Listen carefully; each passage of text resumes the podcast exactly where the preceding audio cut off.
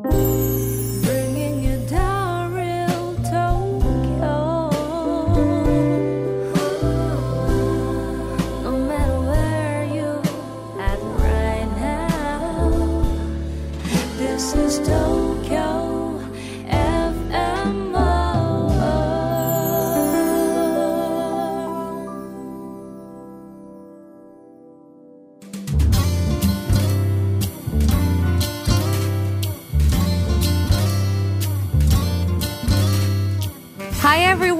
welcome to Tokyo Art Bloom. This program will deliver to the world the real Tokyo of today. This program is brought to you by the collaboration of Arts Council Tokyo, Tokyo Metropolitan Foundation of History and Culture, which encourages the creation and promotion of arts and culture of Tokyo.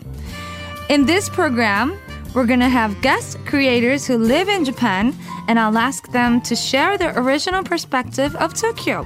What do they see and feel living far away from their origin? And so, I'm your host, and my name is Love. Hi, I'm Love. Yes, it's Love. It's surprising, isn't it? If you're British, you're probably gonna think my family name is actually, it's not Love, actually. Some people told me that before, and I was like, no. So, my name is only Love, and I'm an for Love, so please call me Love. I am a solo artist, singer songwriter, Love, and I'm also in a band called Lipsmax, which is, which is a girls' rockabilly band, so it's actually really cool. And I used to be in a band called Core of Soul, and I did a gig in New York, Texas, some places in America, and we did an Asia tour. So if you ever happen to know me by that name, you're very special. And now I am also a radio DJ on Tokyo FM, so basically I got a lot of stuff going on, but here's my new stuff. Welcome to Tokyo Art Bloom. So, our very first guest is from California, America. He's a creative director and editor, Lucas Bateki Barco. He's been living in Japan for over 20 years, and I would like to ask what he thinks of the Japanese traditions and the city of Tokyo. So let's begin. Here's our very first guest, Lucas BB. Welcome. Hi. Hi, good to be here. Mr. Lucas Badtke-Berkow. Am I right? Yeah, that's good, but you can just call me Lucas. Okay, you can just call yeah. me Love okay, okay. So let me introduce just a tip of what he's been through. And you were born in America, Yep. Baltimore. Yeah, Raised in San Francisco. yeah. Graduated California Uni- University. Wow. Yeah. And came to Japan when you were? How old I was when Yeah? I came to Japan? Maybe 23?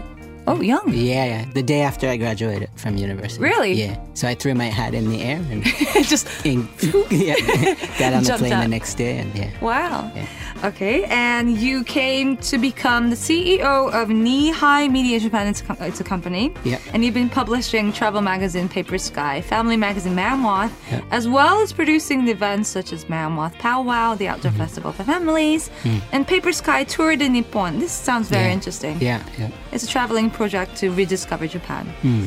And there's like many more magazines like Tokyo Metro Minutes, Planted. And in 2014, you established an application media, Japan Jikkan, Hmm. Yep, for yep. NTT Docomo, which is like a big, one of the big Mobile companies. phone companies Yes. yeah, in Japan. Wow, you've been doing a lot of work. Staying busy, yeah. so let's hear about your story. And um, so you said you came here first when you were 23. yeah, yeah. You didn't plan to live here when you No, were not at all. I didn't speak any Japanese, and I had just graduated the previous day. So I got on the airplane with a little backpack and Wow. no plan. Just for traveling. Yeah, right? just to travel. I just wanted to see what Japan was like because um, in university I was an American Studies major. Yeah. And so I had studied a lot about American literature and American politics and American art and everything. nothing to do with Yeah, Japan, though. nothing to do with Japan. but but I was really into costume design as a Oh, as kind of a hobby.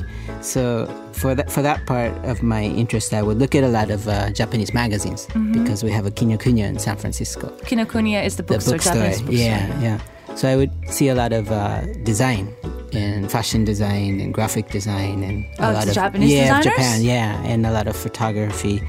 And I thought, wow, this is an interesting place. So if I graduate, maybe this would be a good place just to go and check out. Oh wow. And uh, so that's kind of that was my decision to come to Japan. Have you been traveling a lot before that? No, never. That was the first time I ever went anywhere outside of America. Yeah, Great, and now a bit. Japan. Yeah. We're honored. Yeah. yeah. Did you come to Tokyo? Yeah, I came to Tokyo. What was the impression? Yeah, so my university Yeah? uh, is uh, UC Santa Cruz in California, and uh, we're sister schools with the university called ICU in Japan. ICU, you. Yeah. So some of the ICU students they would come to our school, and I would show them around. So one of the students that came, I told him that I would be going to Japan in about two or three weeks, and Yeah. if he could meet me at the airport. Oh, great. This is before internet days. Yeah. How did so you this do that? Like Letters? 20, 20 some years ago. So Phone calls? Letters? no, no, I just told when he came to the States, I just told him. And then, yeah, I made a phone call like two days before I actually left. And, and he answered the phone, which was a miracle. But then he was there, which was a miracle. Good well. for him. Yeah, yeah.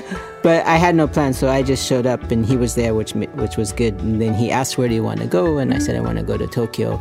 And so then we arrived in Tokyo. He said, Where do you want to go? And I had no plan. So he said, Okay, you can come to my house, which is in Yutenji. So- Yutenji, yeah, mhm. Yutenji. And he was still living with his parents and his brother and his sister. So Right. and- it's like but- 50 minutes away from the center. like Yeah, Shibuya, yeah, so yeah. Good place. Yeah, it was a good place. And I showed up, but he hadn't told anybody that I was coming. So everybody was very surprised when this guy who just walked off the You got a really cool friend. Yeah.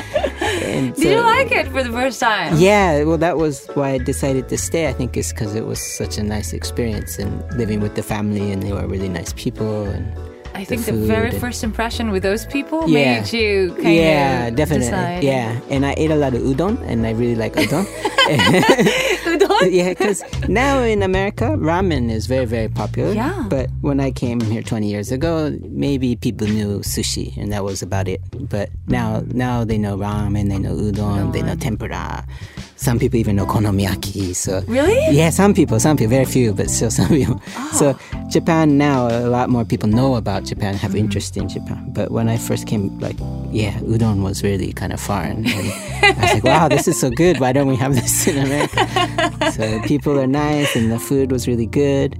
And you lived a little bit in Maryland, so you know it's like America. walking around at nighttime, or you have to kind of keep your wits about you, and otherwise, Totally. yeah, it's kind of scary. But in Japan, that wasn't the case at all. Like you could walk any time of day, anywhere. It's pretty surprising how yeah, safe was it so, is here. So nice. So just that kind of feeling was really nice too. So kind of all of these things combined, I just said I, I want to live in Japan some a bit longer, and uh, But you didn't decide like right at no, that not point, right away. right? About maybe about a month or so after I was here. yeah. because, were you back uh, in America already? No, no, because you, stayed- can stay three months. So my plan in the beginning was to try to stay three months. Oh, pretty long. Yeah. Long vacation. Yeah, but with the family, I was only with them for a month. Yeah. But one of the members in that family, he was looking for a job, so he would buy a newspaper every day. This is before internet, so Uh-huh. Okay. if you wanted to find a job, you get a newspaper, and they have classified like advertisements in the back. Right. So he would look at those and go somewhere and do interviews. So I thought, ah, if he's doing that, maybe I can try that too. So I, Really? so I went and bought a, I went and bought a Japan Times as a newspaper, and they had different jobs in the back. So You I just said- go out to yeah. do some interviews? yeah. Job interviews? Yeah, so I didn't have any idea of where things were. So the first interview I went to was in Nagano, which is I didn't know it's so like, far away. Back then, we didn't have Shinkansen for Yeah, Nagano, I was- think. yeah, so you had to take like trains for what? yeah, three, three four hours. hours? Yeah, something like that. It was really rainy day, and I did. It, I didn't know about you know buying umbrellas at the convenience stores and stuff. I didn't know anything, so I got off it. And somebody just they opened the umbrella and they let me walk under their umbrella with them to the place I was going. And I was like, Oh. wow, what an what an amazing country. So, and then I got that job, but it was too far away, so I had to tell them no. But then I did it again in the newspaper again, and th- this time I checked to see how how far away. I asked the mother of the house, and she Probably the said, first thing to really Yeah, check out when you yeah. get in the. "Yeah." So- and that was in Yokohama, so that was a bit closer. And you started working then. Yeah, I started Did working about I think because you stay here for three months on the regular visa, so I did the interview about a month and a half after I had been here, Mm-hmm. and then I got the job, and then they said you can start like after your tourist visa is over. Yeah. So you have to leave the country once when this then come happens. back. Yeah, so I went to Taiwan, yeah, and then came back. And But then that job in Yokohama, that wasn't your permanent stuff, right? Yeah, that I was teaching kids English. That was the, Oh, that I was see, my very first job. Yeah. And then later you decide to actually start living in Japan. Yeah, yeah. So I did that. I taught the kids the English for about a year, and and I said I decided, you know, I wanted to stay here longer. So Mm-hmm. to do that, I thought it'd be good to learn the language. So And plus, you've been making like so many magazines. Yeah. I Want to know how and yeah, how you came up with it. yeah. So we started making magazines in '96. Mm-hmm. So and the first magazine I made was called Tokion. Tokion. Yeah. What was it, the magazines that you chose to actually start creating? Yeah, so the first magazine, Tokion, it's in kanji and Japanese kanji. It's Toki and On. And Okay, Toki so means it's uh, time. time. Yeah, and On is like sound. Sound. So it's the sound of time, and so that was that kind of concept. Is Beautiful. Is how how we feel and what, what we hear for this moment. And so we were really young, like 23 years old. So. Mm-hmm. Uh, I wanted to make a youth culture magazine and talk about all of these amazing designers, and mu- music, musicians, things and- that you were interested yeah, in. designers. And, and so, and in Japan, no one knew anything about all of these people. And all the Japanese people at this time, they were all looking at foreign people uh, over Oh, overseas. So they're they're like, yeah, Oasis is a cool band or whatever, whatever. But it's like you guys have really nice music here, and you have really nice designers here, and so I wanted to make a magazine that would kind of inspire young Japanese people to, to kind of appreciate what they had here. But then at the same time, I wanted to take that abroad and get foreign people interested. Because I knew if foreign people became interested, then the, for the Japanese people, that's kind of like a jishin and it gives Yeah, them yeah, some yeah. pride. So then they can gambaru. Quite on. So- so, so you were like kind of looking far yeah. uh, to the future Yeah, from yeah. the perspective of someone who lives in Japan Yeah. from somewhere else. Yeah, yeah, it's kind And- of bizarre, huh? it's very interesting. Yeah. But now, probably because of what you've been doing, Yeah. I think the Japanese people are real re- Yeah. realizing, you yeah. know, Yeah, what's it's what we changed. got. Yeah, yeah, it's really changed a lot. That because that was 20 years ago. Yeah. But you know, when you were twenty something and Yeah. you want to start your own magazine, Yeah. it's not easy. Is It's not easy, yeah. And I forgot because I had been making magazines since elementary school. So I always liked to make magazines. Oh, great. Uh-huh. I, I forgot about it, like when I came to Japan. But I have a Japanese friend who Mm-hmm. was he was kind of raised in America. So we went to the same elementary school, high Oh, school, long same, time, good friend. Yeah, same college. So he got accepted into Sega in Japan. And what's Sega? Sega is a game maker. Okay, Yeah, Sega, Sega. Yeah. So then he, he asked me, why aren't you making magazines now? That's what you do. You've always done that. And that's kind of, ah, I remembered. That, and that was kind of, yeah. So I said, oh, yeah, I got to make a magazine now because I had all these ideas anyway. So, yeah. So that's how we started. Cool. Yeah. And it, it went pretty well. So, yeah, we did that for about six years, Tokyo. Wow. And then later on, you established Paper Sky, Memoirs, and Yeah. those things are still going on. Yeah, yeah, And you've been here still- for 20, over 20 years? Yeah, over 20 years now. I, I'm not too Ah. good at math, but maybe 23, 23 years is my guess. Yeah. yeah. It's a long time. Yeah, it's a long Do- time, Do you ever feel like you want to go back to the States? I, I do because uh, our traveling magazine, Paper Sky, I do a lot of traveling. Uh-huh. So I never feel like I, I need to go back. I do go back to the States. So, and I go maybe to Asia or I go to Europe or but your base is now totally in Tokyo. in Tokyo. Yeah, yeah. Which is very convenient because you can go all over Japan and you can also go all over the world very easily. What about in the future? Do you feel like you want to get back to the States and get your move your base back to Baltimore or something, or I think, San Francisco? I think just my, my feeling about how people will might live in the future Yeah. is they don't have just one base, but they have like three bases. I wish I could. yeah, I think though everybody will eventually. I think it's kind of the way that people will like their lifestyles will kind of change in that way. Do you think so? Yeah. Now I think a lot of people have two bases. Uh, Yeah. uh, there are a lot of people around me. They they live maybe in Nagano or they live in Yamanashi. Or, Which is the countryside. yeah, they live And in the countryside of Japan. an And then they fly back to Yeah. Tokyo or they take the train back to Tokyo. So they, they go back and forth and, and they've been doing this for a couple of years. So you can kind of see how the two places are Yeah. kind of working out.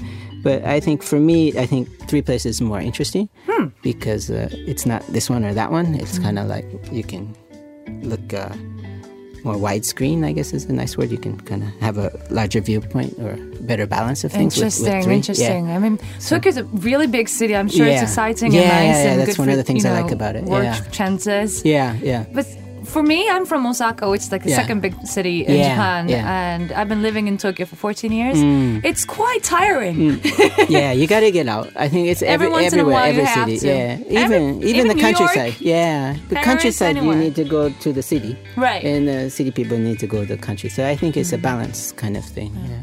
So you've been seeing many cities. You have been based in a couple of places. Mm. Yeah. Um, how do you find Tokyo now after living here for 20 years? Ah, it's changed What's the a charm? Lot. It's It- changed a lot. Yeah, yeah. But I think one one thing that hasn't changed is everybody comes to Tokyo. So Oh. the world comes to Tokyo, Japan comes to Tokyo, Uh-huh. and so it's a place where you can see things for real in person. Like you can you can see some old Egyptian artifact because it's in Tokyo, or you can see some old Japanese artifact because it's in Tokyo, or you can see some really cool musician Yeah. because they came from wherever to play in Tokyo. So it's like everyone comes here at some point or another, and Yeah. it's a it's a good place to to kind of experience things. I guess Mm. for real. I guess yeah. I guess people outside of Japan probably Yeah. has the image that Tokyo is really urban Yeah. and neons Yeah, and really sparkling. Yeah, maybe. yeah. But there are some really old good stuff. Yeah, too. it's a and great place, Like like yeah. the place that you have. Yeah, yeah. He yeah. lives in a building, a house, a really old one, like 70 years old? Yeah, It 70, was built 80 in back old. in Yeah. 1940s? Yeah, really old. Wow. Yeah. People here don't prefer to live in Yeah, old houses. yeah, yeah, yeah. But you re- renovated the place, the whole place, yeah. and it looks really great. Yeah, yeah.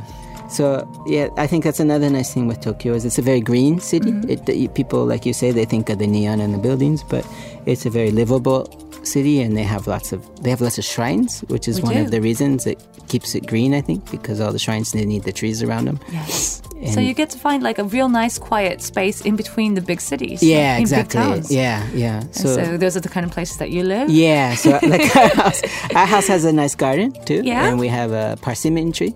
Oh, in Japanese, a kaki nice. tree, Kaki and so yeah, and a maple tree and a sakura, a cherry blossom tree.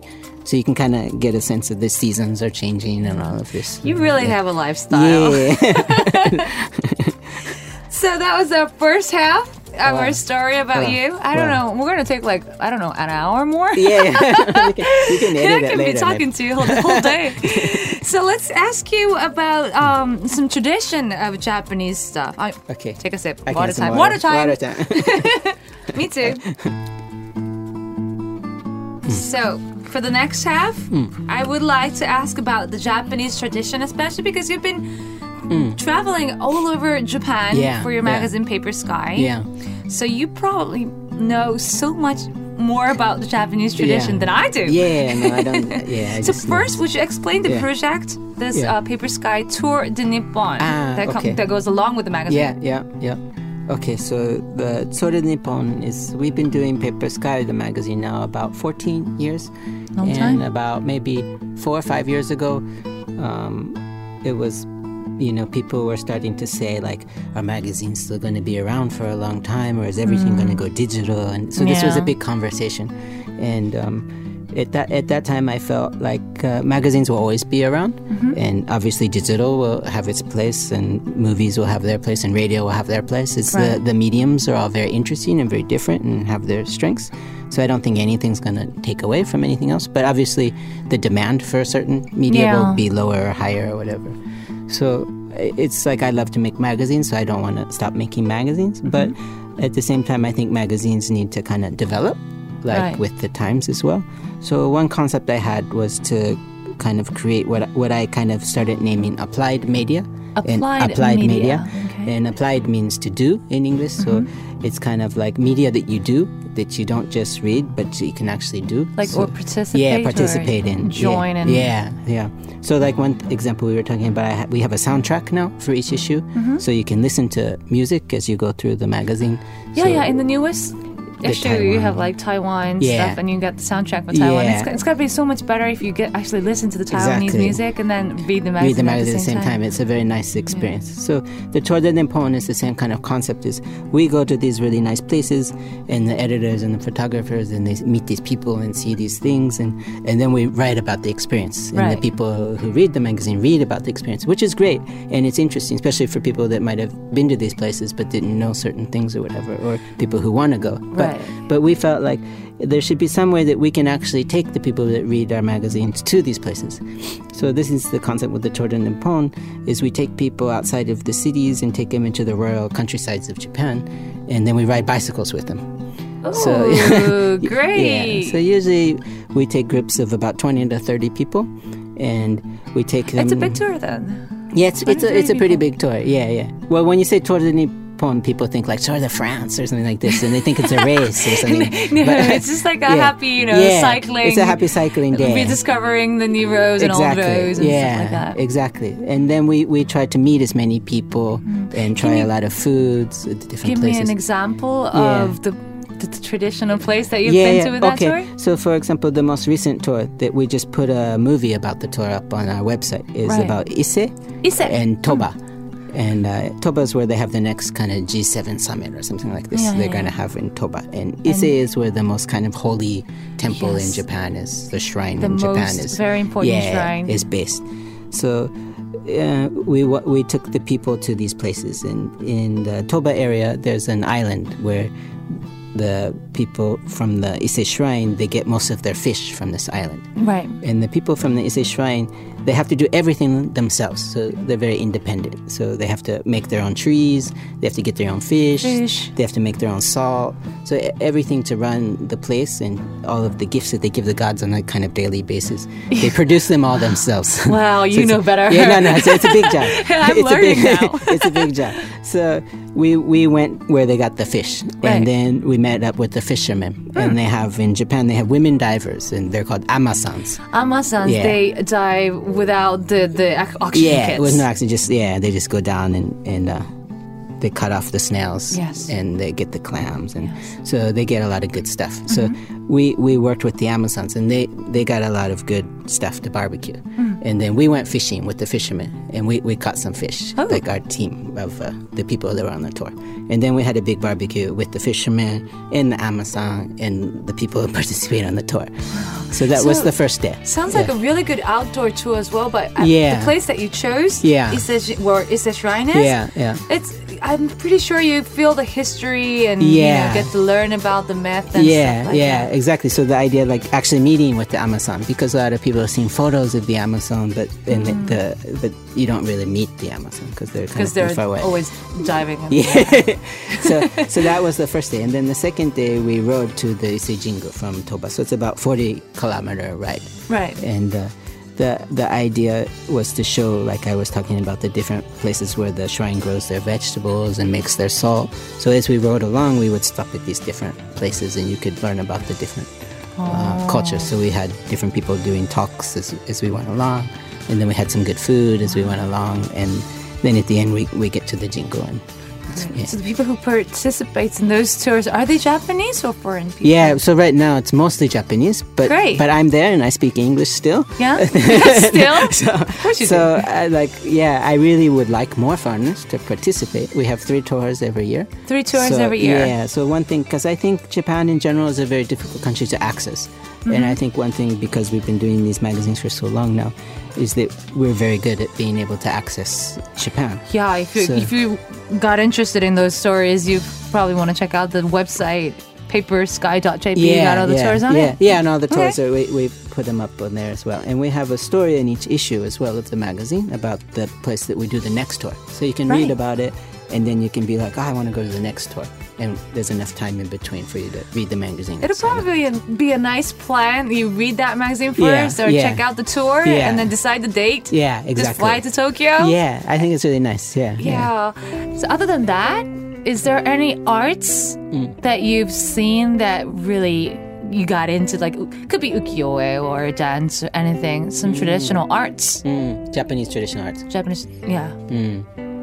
Yeah, I mean, there's a lot of really nice arts. I like shodo. Shodo. Yeah, I don't do shodo, uh, but I, I like to look at the shodo. Is the is the handwriting Japanese calligraphy? Yes. Yeah, which is very beautiful. And in, in Japanese, you have the kanji characters. Yes. So people write like the word big, and they write it really big and really fat. Or Have you ever maybe- tried it? Yeah, yeah, I've tried it. Yeah, Yeah. yeah, yeah, yeah. But yeah, but I don't need to do it because there's really good people out there can do a lot. But to look at it, it's like looking at art, and it's very inspiring when you there's a nice word or and it's written in a nice way. Yes, it's part of like um, showing how how you f- your spirit is like. Yeah. Like, by starting from choosing the word. Yeah, yeah. A lot of people in Japan they do it when the year changes, so we're getting yes. close to kind of it's So a it's like a New kind of- Year's, yeah, you know, making wish kind of- resolution. yes, resolution. Yeah. So you write your resolution and you write it if you maybe you want to be big but you want to be really quiet like about it. So you write a little big or you write it really thin or something like that. So it's kind of it's a way to express yourself. um, yeah. So I like I like uh, shodo a lot. Shodo, great. I also like kagura. Kagura? Yeah, you know kagura. Kagura yeah. is the dances that um, are done by the Yeah. people in town. Yeah, yeah. And just to um, welcome the gods Yeah, and you know serve them with gratitude. Yeah, yeah, yeah. So they do it in the shrines, but it's not like a professional, a professional exactly. dancer team. It's like a local thing. Exactly. Yes. Yeah, yeah. And if you go to the rural areas, it's really local, and the whole like little town they all gather together. Mm. Do you find them in Tokyo? Yeah, you can have in maybe some shrines and stuff. They'll have some kagura performances, Mm-hmm. but it's very nice in Shimane. Yes, I have a friend who Okay. lives in Shimane who does it. yeah, so it's very Shimane nice is like place. pretty far. I don't know, seven, eight hours Yeah, by car. Yeah, maybe you, you can fly there Ah, like right. in an hour. Two So, hours. yeah. yeah. so right. Shimane yeah, I would recommend trying to see some kagura. It's kind of Nice. And you know, you you're making the chances to go out and see the other side of Japan, not only Tokyo. Mm, Exactly. But even in Tokyo, you Yeah. Mm, probably see like many sides, many you yeah. know, many perspectives. Yeah, yeah. There's got to be like a favorite place. Yeah, yeah. Like where you feel history Yeah. and traditions. Is there anywhere? Yeah, well, actually, we did a tour in Tokyo Oh, at, at one did? point as well. But yeah, my favorite place in Tokyo are the sentos. So, sentos. Yeah. Let's, let's, explain sentos. Yay! Yeah. So you want to explain sentos? Okay, sentos. basically, they're a public bath. Yeah, yeah. Well, that's about it. Yeah, it's like really, really, um, How do you say that? Like really it's kind of a community center. Community it's kind of like you go bathing with all your neighbors, basically. with yeah. no swimsuits on. yeah, no swimsuits. It's Like you naked. do in the Blue yeah, Lagoon in. Iceland. No, you don't wear those. Yeah, you don't wear anything. And yeah. it's a daily stuff. It's not like a spa style. yeah, no, it's very uh, relaxed. Like, um, Yes. yeah, Because in old buildings, like we didn't have the bathroom for each yeah, yeah. house. So Exactly. Yeah. People in the neighbors, they yeah. just go to Sento Yeah, yeah. and join in this huge Bath. public bath Yeah, and talk yeah. about this Yeah, and that. Yeah. So that was the kind of community center. Yeah, yeah. So you And go the- to Sento. Yeah, and the guys and girls they're separate, so you don't have to like if there's some you know really beautiful girl in front of you. Oh, kind of that's- like I'm sorry, really, that's not really, gonna like, happen. Macho guy, or, so they, they're separate. It's all yeah, separated, ma- men and, And, women. yeah, Yeah. and then a lot of times they have like a painting on the wall of Mount Fuji. yeah, they do. Yeah, It's a great, which- beautiful tile. Yeah, really nice paintings or tiles. You don't hmm. have your own shower or bathtub in your house, right? Yeah, yeah. So yeah, so we Because you live in a place that's Yeah. like 70 years old. Yeah, it's an old place, and uh, like you said, in the old days, everyone would go to the sento, so they Mm-hmm. didn't have baths or whatever. But our place originally did have a bath when we moved in, but we we got rid of it because uh, we wanted to make rooms for the magazine, like Right. Mm-hmm. as a warehouse kind of area. And we have two sentos very close by our house, so, So yeah. you go there every day. every day, yeah, yeah, yeah. So some ones are closed on Saturday, and other ones are closed on Sunday. So you can always kind of go to somewhere or another. Yeah. Lucas, you're really funny because people, even Japanese people, so so sento. Yeah, so if you come to Tokyo, you should probably experience Definitely, sento. I would definitely recommend that. Yeah. Yeah. So you've been seeing a lot of stuff, right? Mm. So what do you find fascinating about the Japanese traditions? Maybe I would say one thing recently that I've thought is very interesting is how clean Japanese people are. Oh, Yeah. Do, so, do you find that as part of tradition? yeah, yeah. So if you think about it, because you asked the question, but yeah, so I had to think of an answer. Okay. But yeah, I think it's very traditional because you have the Shinto, the religion, the same as the Yes. Ise shrine is like Right. that we're talking.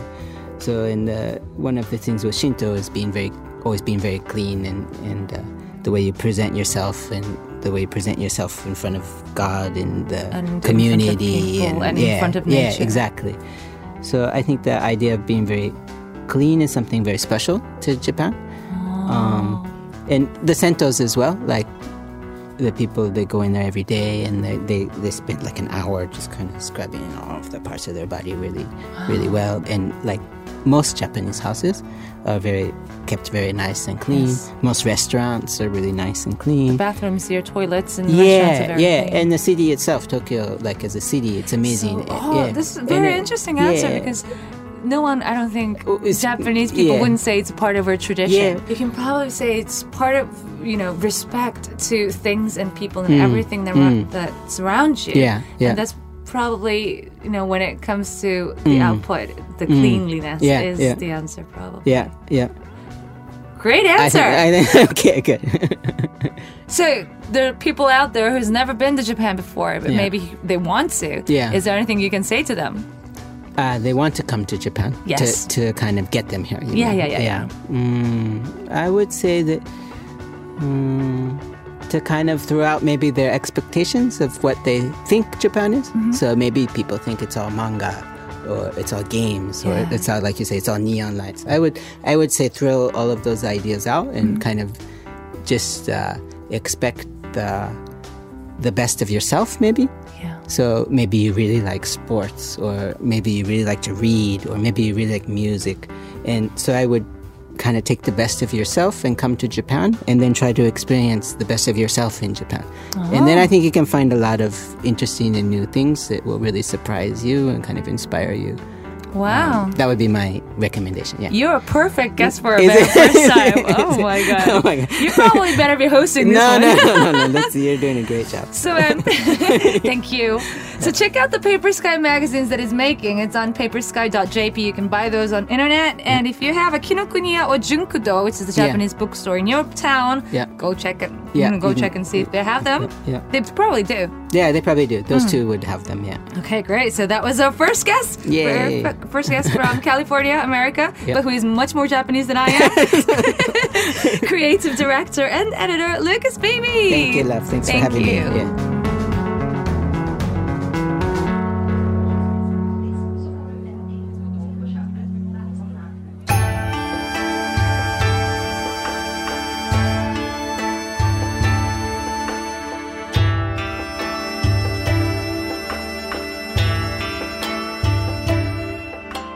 Here's some useful information from Arts Council Tokyo.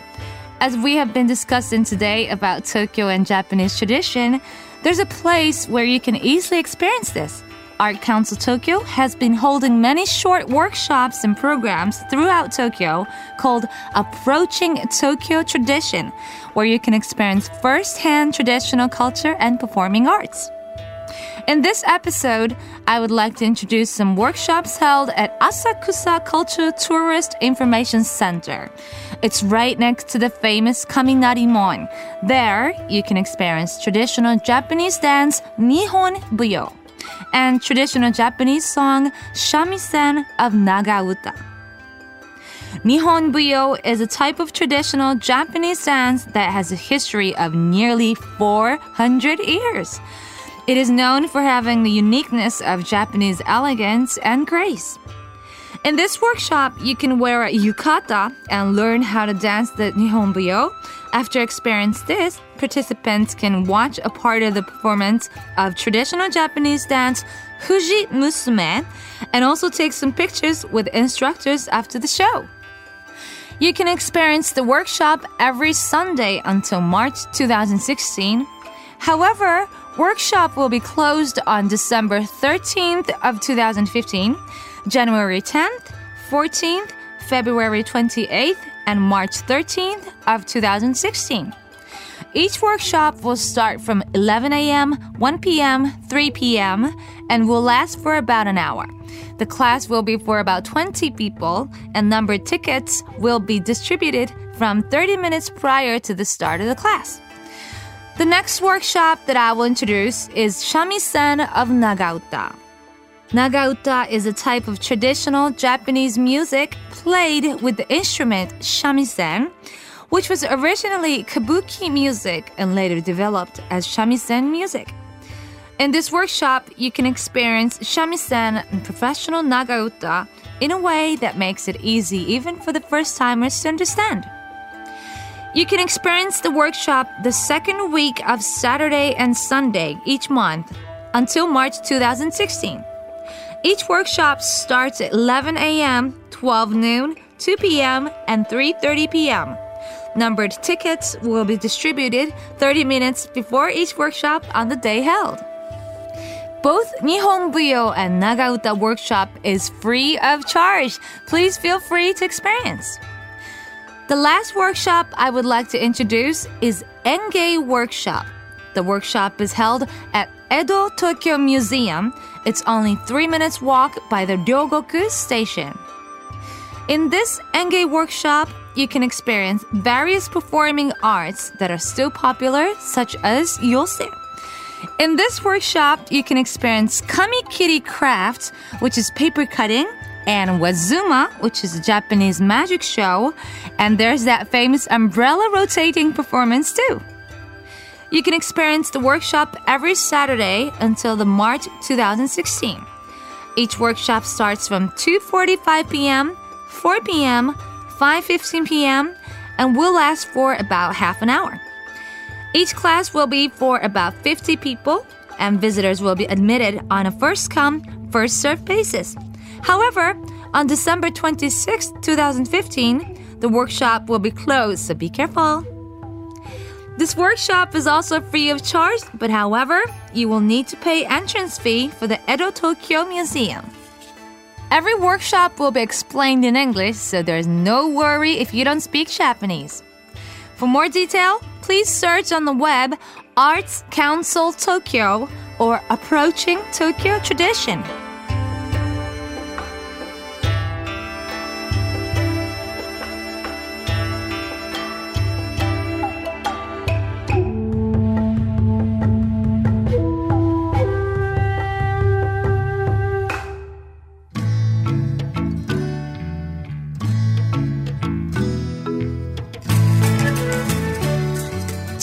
Art Bloom, the collaboration program of Tokyo FM World and Arts Council Tokyo.